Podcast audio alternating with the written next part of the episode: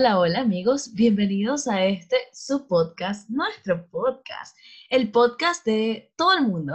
Esto es No Jodas Salimos una vez más en un episodio súper especial.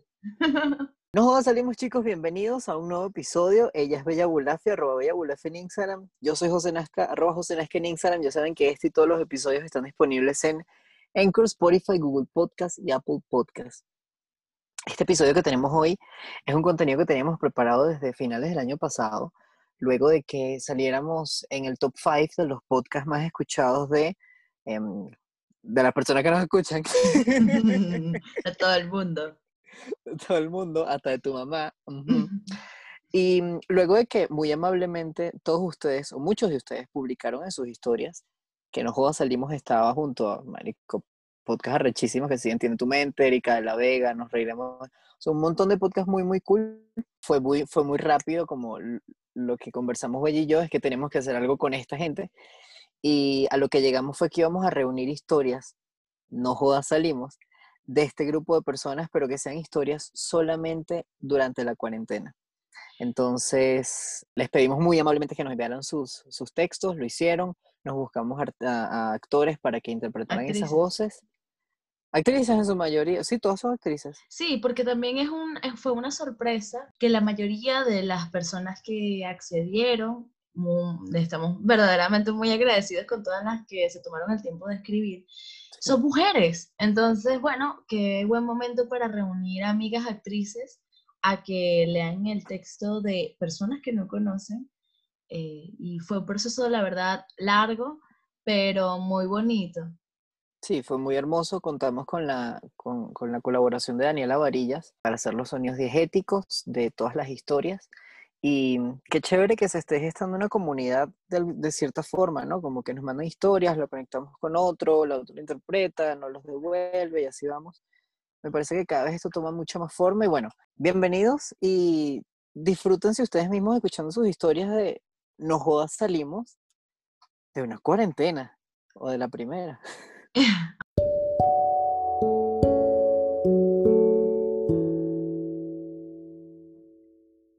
Estaba en China cuando reventó la epidemia. Porque sí, viví el momento epidemia antes de que fuera pandemia. Pero volvamos a que estaba en motherfucking China cuando reventó todo esto. Mientras estudiaba mi maestría, o mejor dicho, tenía que escribir mi tesis para graduarme.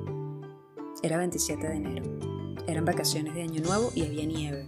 En Beijing no neva jamás, pero es el 2020, así que de bolas que tenía que nevar. Hicimos los 14 días de cuarentena preventiva. Aisladas mis compañeras amiguis y yo. Así que estuve 14 días sin contacto humano de ningún tipo, sin hablar mucho excepto cuando el cambio de horario de 12 horas para Venezuela me dejaba hablar por un WhatsApp que funcionaba a medias. En ese momento pensábamos que era un asunto pasajero y supusimos que duraría que sí, dos semanas. dos semanas. Pero no. Estuvimos confinadas desde ese momento hasta que volvimos a Venezuela en vuelo humanitario. Así que en esos meses lo que hice fue escribir rolivergo de tesis y defenderla. Hashtag Venezuela Representing. Ver todas las series que pude, todas. Hartar deliciosísimamente mientras descubrí que soy rolo de chef. Comprar todas las promociones de vino 2 por 1 que salían. Hacer yoga casi compulsivamente. Autocuidos, entrenar, que de pinga e inscribirme en cuanto webinar, seminario, foro, conversatorio, taller salía o me invitaban. Vainas buenas del confinamiento. Vainas buenas del confinamiento. Vamos a ver el lado bueno de no poder salir. Free time, baby. Si en algún momento de mi vida tuve tiempo para hacer todas estas cosas sin que nadie me jodiera, fue este. Cosas hermosas, claro. Vi llegar la primavera más hermosa del puto planeta vi cómo las aves se apropiaron del campus. Pasé de comer cero azúcar refinada a tener una adicción a las tortas de chocolate. Pasé por la etapa de cortarme el pelo sola y me salió re bien porque ahora llevo un afro que no juega. Di clases de yoga por primera vez en mi vida y me gradué de mi maestría. Fui yo en mi mejor momento pandémico. Así que la pasé brutal mientras la pasé fatal. O maybe fue al revés. Atentamente, Pandemia Survivor Diaries.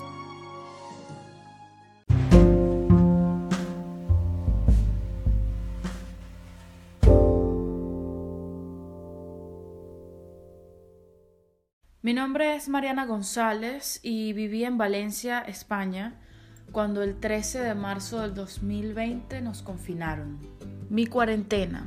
Mi cuarentena fue escuchar música, inyectarme películas, básicamente, y cocinar. Ah, y claro, una cerveza como bebida principal para cada actividad. Recuerdo que extrañaba profundamente el calor del sol en mi piel. Recuerdo jugar parchís con mucha gente por internet y recuerdo empezar a temer por la idea de que quizás nunca más iba a poder ver a mi familia y a mis perros. Todo se estaba poniendo tan feo que creí que de verdad el mundo se estaba acabando y yo estaba lejos de toda la gente a la que quería. Y tal vez sí era así para muchos. Una noche, con unas cuantas cervezas ya, empecé a tener una sensación extraña en el cuerpo. Era como como si estuviera experimentando una suerte de infarto. Por un momento comencé a tener la certeza de que verdaderamente me estaba dando un paro cardíaco. Perdí el control. Y mientras eso pasaba, yo solo pensaba cosas como, ¿cómo van a llamar a mi mamá y decirle, usted es la mamá de Mariana González? ¿Cómo le van a decir que me morí de un infarto? ¿Será que es la cerveza? ¿Qué manera de morir es esta, Dios? no quería llamar a una ambulancia porque me daba pánico contagiarme de COVID. Porque ya era suficiente con morir de un infarto, gracias. Tampoco quería alarmar a mi mamá, que estaba a kilómetros de distancia, ni preocupar a nadie. No le iba, no, como, era tarde, no le iba a tocar la puerta a los vecinos. Me hundí. Me hundí en el sofá y en todo lo que estaba sintiendo. Con el tiempo fui entendiendo que lo que había estado experimentando fue un ataque de ansiedad muy, muy fuerte. Solo con decir eso se me acelera mucho el corazón. Desde aquella noche cambió todo para mí. Cambió mi manera de vivir la cuarentena. No le eché la culpa a nadie, ni siquiera al alcohol. Solo descubrí que tenía que practicar más la autocompasión. Y para empezar tenía que quitarme el cliché de lo que creía que era la autocompasión. Dejar de querer estar de primera en todo. Adelantarme a todo, a lo que estaba pasando y a lo que no. Incluso hice a un lado la realidad de ver cómo mis ahorros se estaban haciendo agua y sal. Poco a poco fuimos saliendo del confinamiento y comencé a trabajar otra vez y con eso pude pagar todas las deudas que durante el encierro acumulé. Cuando pensé que todo se estaba estabilizando, mi casero me llama y me pide desocupación de la habitación, que él iba a vender el piso y que necesitaba que todos nos fuéramos. Otra vez, el destino riéndose de mí mientras me veía caer. Entonces, ¿esto va a ser infinito? Sin un respaldo monetario, ¿a dónde iba a irme? Era real. Me iba a quedar sin casa en cuestión de tiempo. Hola viejo, bendición. Otra vez yo, pidiéndole ayuda a mi papá porque no era lo suficientemente adulta como para saber llevar mi vida. Necesito que me orientes un poco, papá. Yo dando vueltas. Me tengo que ir de la habitación. Y creo que creo que es el momento también de dejar Valencia. Ya sé que tengo una casa en Caracas donde no me falta nada, donde están ustedes, que los amo y los extraño, y donde está todo lo que soy. Sé que puedo llegar y tener trabajo y verlos a diario y estar con mis perros. ya sé eso. Por favor, no me lo repitas. Hoy no soy tan fuerte, papá. Madrid o Barcelona. Barcelona al final. Recordé que siempre quise vivir aquí porque desde pequeña los partidos del Barça me condicionaron a que me encantara la ciudad. Aquí estoy después de algunos meses me mudé de ciudad, hice nuevos amigos que tanta falta me hacían. He matado uno que otro tigre por ahí y perdí a mi perro físicamente. Desde que me fui he soñado una y otra vez con los ojos abiertos y con los ojos cerrados ver nuevamente a mis perros. Yo llegando a mi casa, abriendo la puerta y ellos saliendo como locos a recibirme. no me dio tiempo de volver a abrazar a Shanti. Y tengo un miedo inmenso de que se me acabe el tiempo con Tulio. Pasaron demasiadas cosas en el 2020. Tanto que a veces pienso que de junio para atrás ya es otro año. 2020, parte 1, 2020, parte 2. Es enero del 2021 y lo único que puedo decir es que no me ha dado COVID.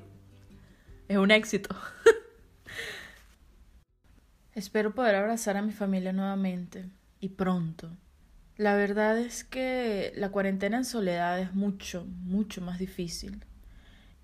Y como yo, a muchos jóvenes fuera de Venezuela nos tocó vivirla íngrima. Perdí a mi perro, me mudé de ciudad, acepté que la depresión y la ansiedad existen. Conocí gente maravillosa y todavía viene un nuevo año más.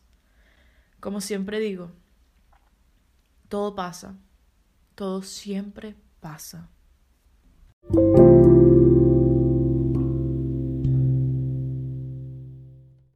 Aún recuerdo claramente qué hacía y cómo pasó todo. Estaba haciendo el desayuno, aunque eran casi las 10 de la mañana. Estaba en pijamas y la noticia, bueno, ya la veía venir. Desde Caracas, los mensajes no eran muy esperanzadores. José, Mozart amaneció con un olor muy malo. José se hizo pipí encima. José no ha querido comer nada y se la pasa todo el día acostado. Estaba desayunando cuando me escribió una de mis tías avisando que se lo habían llevado al veterinario. Él estaba muy muy mal. Cargaba todos los años de un perro encima, con su insaciable apetito por cosas que ni siquiera eran comestibles y sus inoportunos ladridos justo cuando el silencio era lo que más queríamos. Wendy no me contestaba el teléfono y yo quería desesperadamente verlo, aunque sea a través de una cámara. La temperatura de la cocina aumentaba al mismo tiempo que mi desesperación por cada llamada no contestada. Finalmente pasó. La cara de ella, el carro tambaleándose entre tantos desniveles del pavimento caraqueño, es una imagen que difícilmente voy a poder olvidar. Me dijo que iban a hacer, aunque ya era muy obvio.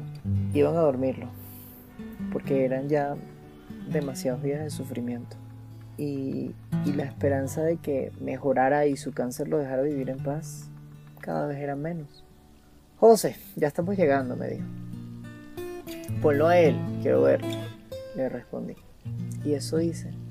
Y al Golden Retriever más bello, grande y tosco que jamás he podido ver acostado sobre los muslos de mi tía, con esos ojos marrones cristalinos, viendo directamente la cámara y yo. Y yo justo como estoy ahora, aguantando el llanto y, y sabiendo que esa sería la última vez que lo iba a ver con vida. Hola amigo, te extraño mucho. Hey Mozart, hey, aquí estoy, ¿me ves? Amigo, Mozi. Mozart. Oye, gracias por todo, mi Mozart. Te amo y te extrañaré mucho. Te amo. Y por dentro lo único que pedía era que siempre se quedase cerca. Lo siguiente que recuerdo es lo que ya se esperan. Avisaron cuando llegaron a la casa, encontraron a varios llorando y a los niños me imagino que se les habrá dicho que está jugando con Beto ahorita en el cielo. Yo, en Medellín, terminé de desayunar ahí como pude.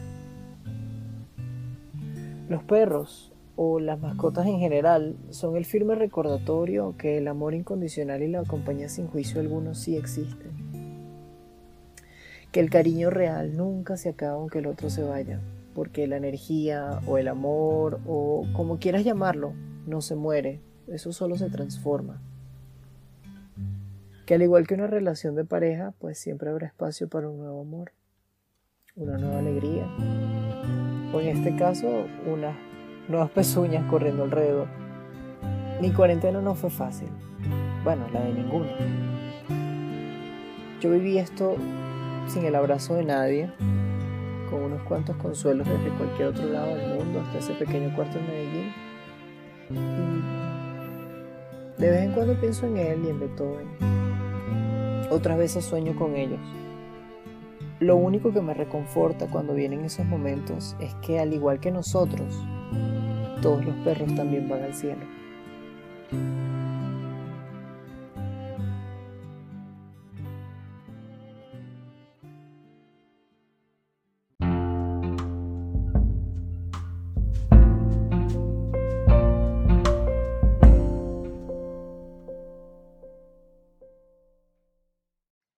En abril del 2020, mi papá sufrió una lesión cerebral que nos cambió la vida para siempre. Recién graduada, creyendo que me comía el mundo y acabando de renunciar a un trabajo con un jefe maltratador. No tenía ni idea de que lo que vendría para mí sería asumir el rol de jefa de familia para no volver a soltarlo. En marzo del 2020, el anuncio del confinamiento me cayó en una encrucijada cambiar de trabajo o quedarme en la agencia en la que estaba y donde ya no era feliz. La estabilidad en la agencia pudo más, porque como ustedes ya saben, mejor malo conocido que bueno por conocerme. Me arrepentí. Trabajar horas extras en un país con una superinflación, por una paga que ya no valía nada, sin esperanza de un aumento y mucho menos de un ascenso, con una jefa diciéndome que no entendí qué tenía yo en la cabeza y teniendo que afrontar no solo los gastos, sino las responsabilidades del hogar. Eso pudo más que yo. La ansiedad me estaba consumiendo, sin dormir, comiendo de más, trabajando hasta 15 horas diarias, sin ver a mis amigos y con mi papá deteriorándose cada vez más a causa de cataratas hasta el punto de tener que ayudarlo a comer. Pues decidí buscar ayuda. Dios el universo, la Pachamama, los astros y a quien usted quiera nombrar. Bendigan a los psicólogos. Aprender a aceptar que hay cosas que no puedo controlar, que a veces es necesario poner límites, por no decir siempre, y que no podía seguir evadiendo decisiones. Fue mi reto durante un mes. Así que bueno, logré estabilizarme, recuperé mi paz, renuncié a ese trabajo que me tenía hecha mierda y emprendí por mi cuenta conseguimos operar a mi papá por un costo mucho menor al de cualquier clínica y recaudamos el dinero en tiempo récord. Sin duda, todo fluye cuando la mente está en calma. Luego, el estrés y la ansiedad cambiaron de motivo o se movieron del lugar. Esta vez era salud y alimentación. Si bien no me iba mal con mi emprendimiento, no me rendía como me hubiese gustado. Las medicinas son carísimas en este país y me quedé sin carro para llevar a mi papá las consultas en el cafetal y luego la operación en los naranjos. Eso sin contar que tengo dos lesiones en los hombros que aún no he podido tratar. En un momento hubo un estallido en mi casa. El estrés explotó y todos estaban gritando. Recuerdo haber explotado yo también y con mi explosión se acabaron las demás. Todos se quedaron callados. No es propio de mí gritar de esa manera. Puse un límite. Bravo por mí, al fin. Me fui a caminar para pasar la rechera y cuando regresé me llamó uno de mis hermanos mayores que está en Estados Unidos. Hoy creo que nunca debía haberle respondido esa llamada. Me preguntó qué tal estaba todo y cuando empecé a responder no me dio tiempo de aclarar nada. Antes de darme cuenta que me estaba armando un peo épico, porque según él, todo el problema era que yo no colaboraba lo suficiente y que yo debía haberme ido hace años del país. Que desde afuera, por supuesto, podría haber estado haciendo mucho más. Colapsé. Empecé a hiperventilar. No sé cuánto tiempo pasó, solo sé que se me comenzaron a dormir las manos y empecé a sentir un cosquilleo en la cara. Mis papás, pues, tratando de calmarme, hablaban conmigo y cuando intenté responder, Tenía la mitad del rostro dormido. Hipoxia, dijo el médico que vive al lado. No tenía suficiente oxígeno en el cuerpo y era un milagro que no hubiese perdido la conciencia. Pasó más de una hora antes de que pudiera recuperar la movilidad del cuerpo y pasé varios días con parte de la cara dormida.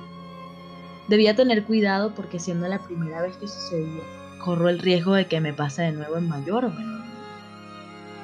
Así que era hora de volver a terapia. Y así lo hice. Ese fue mi punto de inflexión. Tenía decisiones que tomar y límites que poner. Otra vez. Porque ahora era mi vida y mi salud la que estaba en juego. Entendí que no puedo sola y tuve que hacerle entender a mi familia que hacía falta jugar en equipo.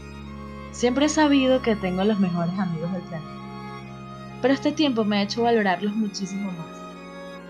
Si no fuera por Dana, Victoria, Julia, Quique, Odalis y Sudi, probablemente, probablemente me hubiese pasado algo peor mucho antes. Si no fuera por ellos, no podría haber resuelto nada, ni de la cotidianidad, ni de la operación de mi papá. Hoy tengo cuatro proyectos que me llenan de vida. Mi papá ve mejor que yo con el ojo izquierdo y en cinco días podrá ver mejor con el ojo derecho. Logré que mis padres asisten a terapia, virtualmente, por supuesto. Y mando a la mierda a la gente que quiera decirme que podría estar haciendo más, porque nadie ha estado en mis zapatos. Sigo en terapia porque falta mucho por trabajar. Pero bueno, hoy puedo decir con orgullo, no joda, salí de esa mierda, sobreviví al confinamiento, a Venezuela y a los tóxicos. Con amor, María Lisa Sanz Serrano.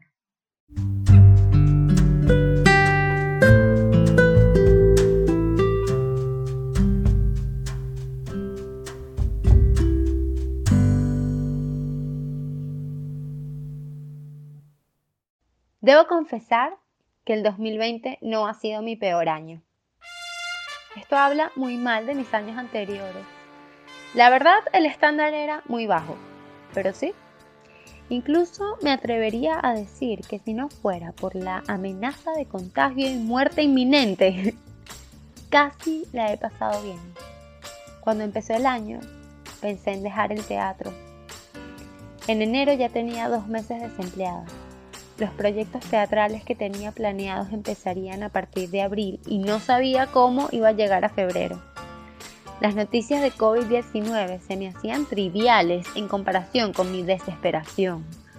No estaba trabajando, no estaba haciendo teatro. Me estaba decepcionando a mí misma y no tenía energía para nada. Mandé currículum a varios trabajos que no deseaba realmente y para los que no estaba capacitada. Sin embargo, por alguna razón me llamaron para trabajar en una agencia de publicidad muy importante. Cuando acepté, me mentalicé. Mis amigos de teatro me decían que si no me gustaba podía renunciar. Mi familia estaba como, al fin, un trabajo de persona normal. Serás infeliz como todos. Felicidades. Empecé este trabajo con la mejor disposición del mundo yo quería dejar de desear algo que no estaba moviéndose demasiado en mi vida. Quería dejar de ser actriz. Pensé, si nadie me está llamando para ningún proyecto y si nadie me quiere ahí, en esta oficina sí soy bienvenida. Voy a poner todo de mi parte para ser una persona normal. Extrañamente, no fui infeliz en la agencia. Todo lo contrario, Estuve abierta a lo que esta nueva experiencia tenía para mí. Me permití vivir el personaje de redactora publicitaria y descubrí personas increíbles. Salté prejuicios. Entrené mi creatividad, mi capacidad de síntesis, de comunicar un mensaje directamente y justo cuando creía que, no sé, que tal vez podía tenerlo todo, justo la semana que empecé a ensayar mi primer proyecto del año, ding, ding, ding, pandemia, cuarentena. Entonces, el encierro y la incertidumbre. Entonces, una ruptura y mil inseguridades. Estaba en la mierda, pero luché contra la inercia del hueco existencial. Me metí en talleres de teatro, me puse a escribir. Encontré una fuerza en mí que desconocía hasta entonces. Yo tenía años tratando de escribir teatro, pero me intimidaba mucho el formato. A ver, mi relación con la escritura es muy instintiva. No creo ser una gran escritora, ni escritora, pero sí diría que es mi forma de expresión por naturaleza. Ya desde que era niña tenía cuadernos donde escribía relatos de asesinos, suicidios y canciones de amor que me autodedicaba. La escritura es lo mío, a pesar de todo. El encierro me puso a escribir y finalmente me atreví. Empecé una obra de teatro precisamente sobre una actriz que amo, Natalie Wood, un espejo lejano que me refleja una vida de ensueño desde que me enteré de su existencia cuando tenía 11 años. Por primera vez, luego de varios intentos frustrados, mi acercamiento a la dramaturgia estaba fluyendo, era embriagante. Escribía un poco todos los días Escribía incluso sin ganas y si no escribía, investigaba. Estaba comprometida conmigo, estaba haciendo teatro otra vez, desde un nuevo lugar. Cuando me acerqué al tercer acto de esa obra me estanqué, pero vi una convocatoria para un festival de teatro online breve. Eso me motivó a comenzar otro texto corto. Salió en una noche, esta vez sobre Marilyn Monroe. Otro espejo de mi vocación frustrada. Convoqué actores, aunque sentía que no tenía nada que ofrecerles. No tenía dinero, quiero decir, pero dudaba. Podría ofrecerles un proceso interesante por Zoom y sin remuneración de ningún tipo. ¿Por qué aceptarían? Para mi sorpresa dijeron que sí. Empezamos a ensayar. De repente estaba haciendo teatro otra vez. Claro que el teatro en línea no es teatro, pero me encontraba a mí misma preparando mi espacio, estudiando, atendiendo. Volví a ser yo. Logré escribir mis primeras dos obras de teatro en cuarentena. Dirigí por primera vez. Participamos en un festival de teatro internacional online y ganamos. Recibí una mención honorífica por mi obra de Natalie Wood. Al margen de la dopamina de los reconocimientos que está muy bien, supongo, me he sorprendido a mí misma me descubrí capaz de ser yo la que llame a otros para proyectos, en vez de frustrarme porque no me llamen a mí. Tengo una gran necesidad de procurar espacios de creación donde pueda expresarme y sentirme segura, donde otros se sientan seguros, donde ningún actor o actriz sienta que no es bueno en lo que ama hacer. Ese es mi nuevo sueño, mi nueva meta. Felizmente, Renuncié a mi trabajo de persona normal. Tengo uno nuevo que me permite sostenerme mejor. Siguen sin llamarme para proyectos, pero ya no le tengo miedo a mi vocación. Puedo decir en voz alta que soy actriz y me lo creo. Soy una actriz que cree en lo que crea. No necesito más.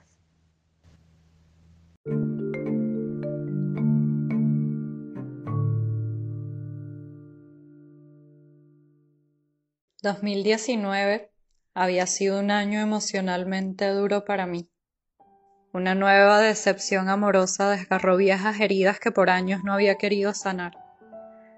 En el último trimestre de ese año empecé a colaborar en un proyecto que me parecía súper emocionante, uno que me permitiría fusionar mis mayores intereses. En mi mente ese era el comienzo de una nueva etapa, un borrón y cuenta nueva la introducción de todas las cosas buenas que me iban a pasar en el año siguiente. Mi plan era sencillo, dar mi 3000% a este proyecto para así destacar lo suficiente para que una super compañía productora me descubriera y ofreciera un trabajo súper lucrativo, que no solo me permitiera quedarme permanentemente en Berlín, sino que también me diera la oportunidad de convertirme en una superestrella del mundo audiovisual. Al mismo tiempo decidí involucrarme en tantas actividades sociales como fueran posibles, para así encontrar al chico de mis sueños. Alguien que me recordara lo que se siente que te quieran bonito. Alguien que le demostrara no solo a quien me partió el corazón, sino también a mí, que sí hay alguien dispuesto a amarme. 2020 va a ser el año en que me voy a comer el mundo, fue lo que me dije. Pero como sabemos, 2020 tenía algo más en mente.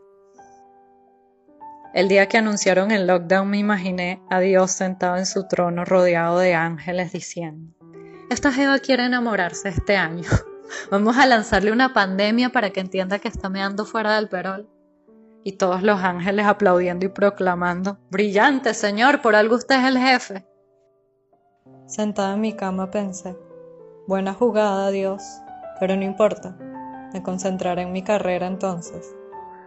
Sin embargo, lo que había empezado como una experiencia apasionante se convirtió en un ambiente tóxico, del que tuve que salir para conservar mi salud mental. Ahí estaba a cuatro meses de lo que se suponía sería mi año, y en lugar de haber alcanzado las metas que me había propuesto, tenía un menos uno en el marcador. Estaba resignada, me sentía varada en el desierto sin nada más que hacer que morder el polvo. En uno de esos días inertes, decidí dejar de mirar el vacío y ver qué más me mostraba el paisaje. Aproveché la suerte de vivir en un país en el que la cuarentena no era tan estricta y convertir mis domingos en pequeñas expediciones.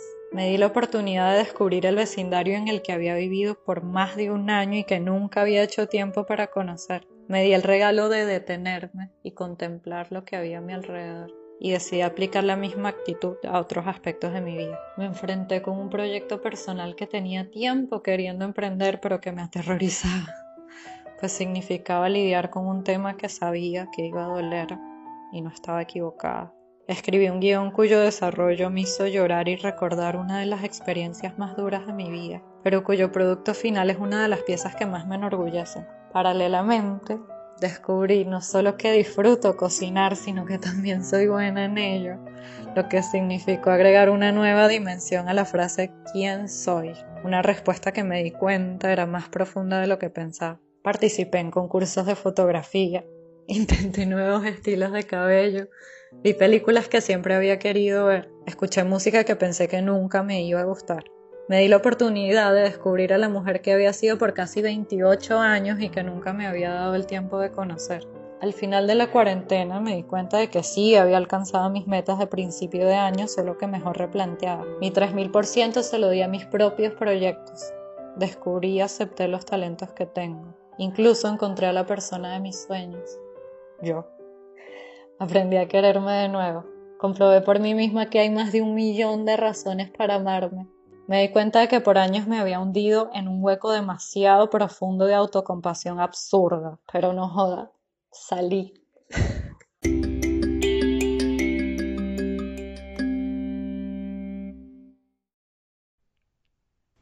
Todo empezó en febrero del 2020. Las ganas que tenía de salir de mi casa, escapar de la actividad monótona que me encerraba en cuatro paredes y dejar de consumir tanto contenido en las redes sociales eran tres factores que me fastidiaban en mi cabeza todos los días. Una de mis especialidades, como millennial, es ser procrastinadora profesional. Y realmente es una cualidad que no me hace sentir muy orgullosa, que digamos. Pero gracias a ella, logré hacer algo que cambiaría mi destino en 360 grados en menos de dos semanas durante cinco meses seguidos llegué a parar nada más y nada menos que al archipiélago Los Roques, el paraíso terrenal del Caribe. Gracias a mi inactividad en la casa, estaba echando uno de esos que llaman camarón. Y de repente tuve una epifanía.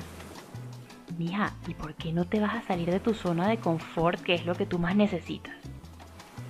Gracias a esa pregunta, me impulsé a buscar empleo en la isla Cabe acotar que lo logré sin ningún tipo de contacto, solo enviando currículum a todas las posadas que encontraba en internet. Y de 35 que ubiqué, solo 5 me respondieron con un gracias, enviaremos tu currículum a recursos humanos. Yo me sentía tranquila a pesar de no recibir respuesta, pero había ocasiones en las que la ansiedad me consumía y deseaba que llegara algo, alguna nueva noticia. Raquel, pero ¿por qué no buscaste empleo en Caracas? Porque no quería algo cerca de casa. Si iba a salir de mi zona de confort, debía hacerlo bien, carajo. En una de esas enviadas de currículum vía WhatsApp y mail, me respondió una señora muy amable y coordinamos un par de entrevistas en la pastelería Danubio, en Chacao. A todo esto, yo observaba la situación como un experimento, nada serio como que no me creía lo que estaba pasando. Hablamos un rato, me hizo un par de preguntas, y pues resulta que era la dueña de una de las posadas más importantes del archipiélago, la Cigala.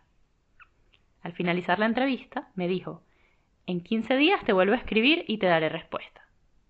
Fueron, honestamente, los 15 más largos días que tuve en este año. Créeme, la cuarentena no era nada en comparación a la ansiedad que me atacó en ese momento. Pasaron exactamente ocho días, cuando ella, Liana Trevisi, me envía un mensaje por WhatsApp diciendo, Te queremos en el equipo, bienvenida a la Cigala, ya tienes boleto de avión para el 20 de febrero del 2020. Por cierto, mi contrato era de solo tres meses y no pagué ni un dólar para ir hasta allá. Y listo, me fui sin pensarlo dos veces. Así fueron mis últimas semanas en Caracas, reaccionando a una idea que había surgido en un camaroncito de tarde después del panzoneo del almuerzo, y que cada día iba tomando forma. Todo gracias a las ganas de salir de la procrastinación. A partir de este momento, jueves 20 de febrero, no volvería a Caracas ni a saber de ella hasta cinco meses después. Mi estadía en el archipiélago atendiendo huéspedes fue de solo tres semanas. No fue nada fácil, pero estaba allí para aprender. Como anfitriona me encargaba de darles la bienvenida, hablarles acerca del briefing y estar atenta de sus necesidades. Fue una experiencia maravillosa ver cómo llegaban personas de todos lados del mundo a una isla que solo el 20% de los venezolanos tienen la oportunidad de visitar. Franceses, alemanes, italianos, casi todos europeos. Era fantástico cómo podías aprender tres idiomas en menos de una semana. Moverse a preparar las mesas del desayuno, gestionar el playlist de música clásica, ir al muelle a esperar la lancha, gestionar el servicio de la cena, el momento estrella de la posada, trabajar en equipo con nuevos compañeros, tener la playa enfrente y simplemente vivir en una isla paradisíaca. En uno de esos días hubo una fiesta en una isla llamada Madriski. Había mucha gente y mucha música, drogas, sexo y alcohol.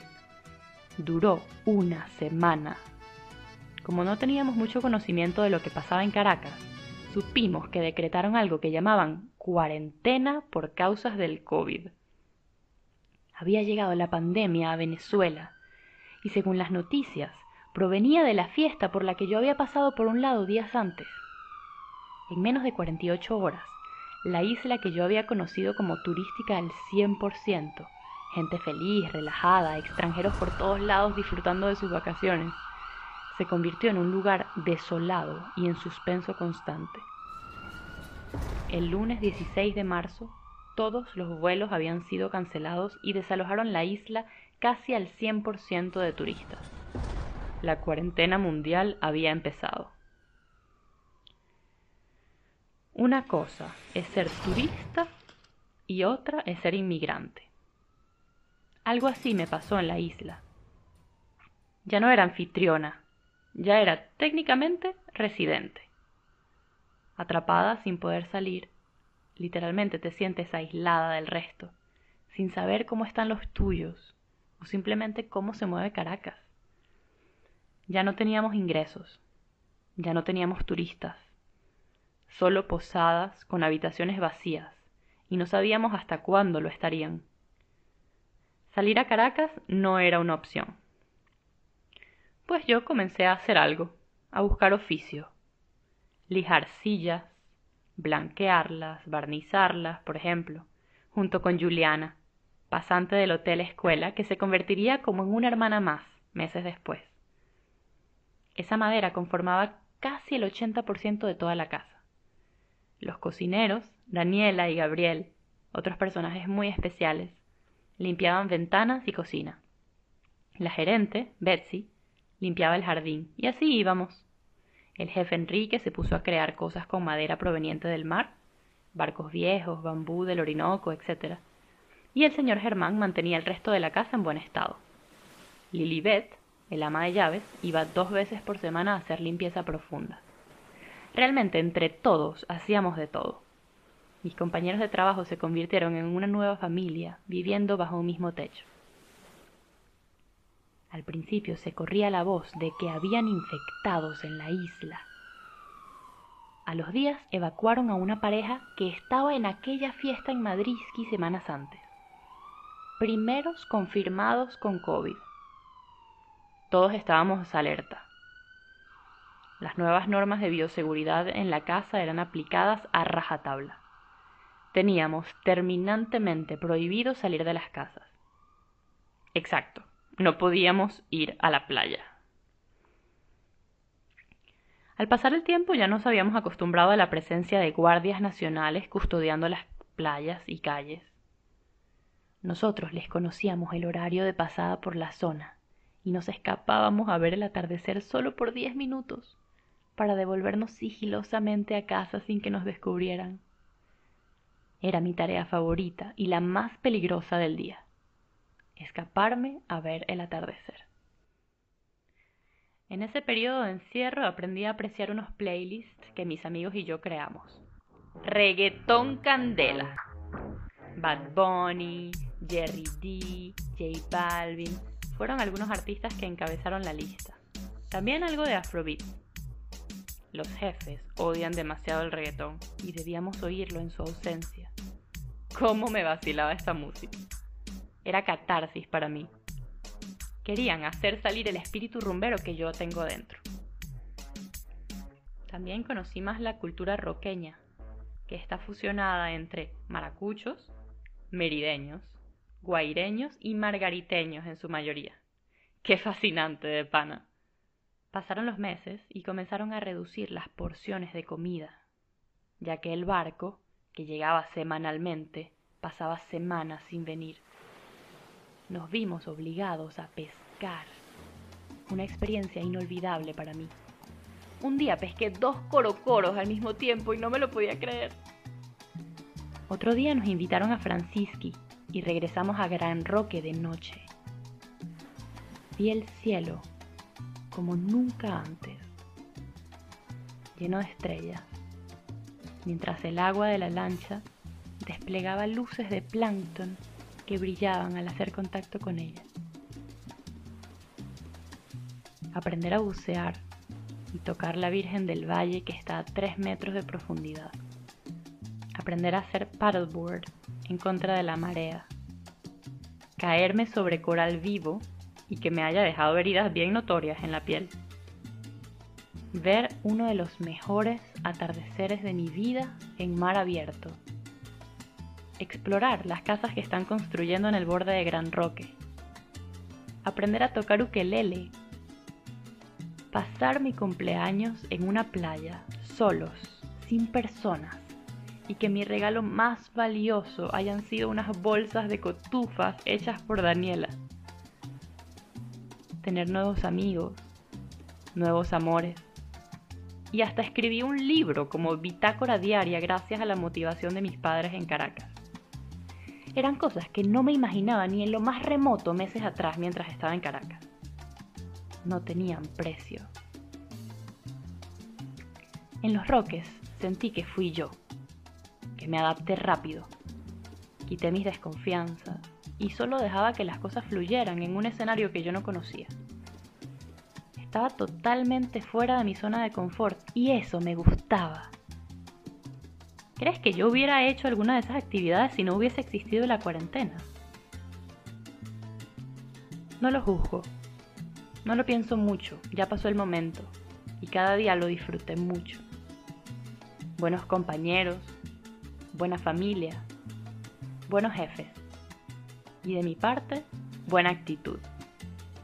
El 20 de julio, la gerente de la posada, Betsy, logró sacarme de la isla mediante un barco militar. Pasar la noche durmiendo en una silla en el comedor del barco durante 12 horas seguidas y sentir un frío inclemente solo por querer volver nuevamente a Caracas, pero en un escenario distinto. Era algo que quería conocer desesperadamente, no sé por qué. Las normas de bioseguridad las veía más delicadas en las calles. Gente manteniendo distancia y con mirada de desconfianza. Hacía horas atrás estaba en un lugar con 32 grados de temperatura, un sol fuerte y gente calurosa, amable y sonriente. Y ahora en una población hostil, gris y fría. Allí, en ese momento, entendí el por qué el haber estado en los roques fue realmente una fortuna. Regreso a casa. Está mi familia completa. Todos felices y tranquilos, manteniendo la cuarentena. tapabocas colgando de las ventanas, yo alejada en mi cuarto. Me dieron ganas en ese momento de echar un camaroncito de tarde después del panzoneo del almuerzo. Cinco meses después, en la misma cama, en la misma ciudad donde había tenido esta rara epifanía, que comenzó como experimento de, bueno, vamos a ver qué es lo que, y me llevó a vivir la pandemia en una de las islas más fabulosas del mundo. Pensé, lo logré, no joda. vivir en una isla es vivir aislado. Desconoces lo que pasa a tu alrededor y pocos saben de ti. Estoy segura de que, en el fondo, eso era lo que necesitaba. Y caí en el lugar perfecto.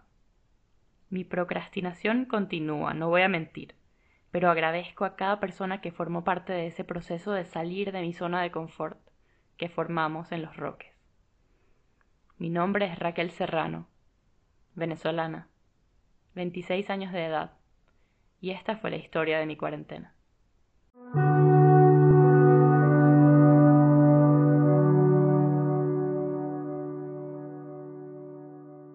Estas fueron tus historias de cuarentena. Muchísimas gracias a las personas que nos escribieron, que colocaron, eh, que nos colocaron en su top 5 de, de Spotify el año pasado. Hubo muchas historias que dejamos por fuera por cuestiones de tiempo. Queremos decirles que recibimos sus historias, que las leímos y que estamos trabajando en ellas. Y mm, que gracias también a las personas que nos, que nos escuchan en Spotify y en Apple Podcast. Para nosotros significa muchísimo recibir ese feedback. Si nos pueden, por favor, compartir en sus historias o compartir con las personas que ustedes creen que les pueda gustar este contenido, sería de muchísimo apoyo para todos nosotros aquí. Otra cosa que nos gustaría comentar, bueno, me gustaría comentar, es que reconocemos también eh, la tragedia que ha significado las muertes que ha generado el COVID-19. Desde aquí también honramos a las personas que han fallecido eh, y bueno, contamos historias de, la tragedia de estar encerrado, la tragedia cotidiana. De verdad estamos muy agradecidos. Si tú quieres compartir tu historia con nosotros, tu historia de valentía, resiliencia y vulnerabilidad, puedes hacerlo a nuestro correo electrónico eh. Siempre que abrimos el email y vemos alguna historia, de verdad nos pone muy contentos porque nos sentimos acompañados y acompañadas. Entonces, bueno, agradecerles de verdad a todas las personas que, que nos escriben. Muchísimas gracias también a Daniela Varillas por musicalizar este episodio. Sin ti, Bari, esto no hubiese pasado y no hubiese quedado tan genial. Gracias a las personas que nos escribieron sus historias, que fueron Sahili Franco, Mariana González, María Alicia Sanz, Natalia Martínez, Altair Hernández y Raquel Serrano.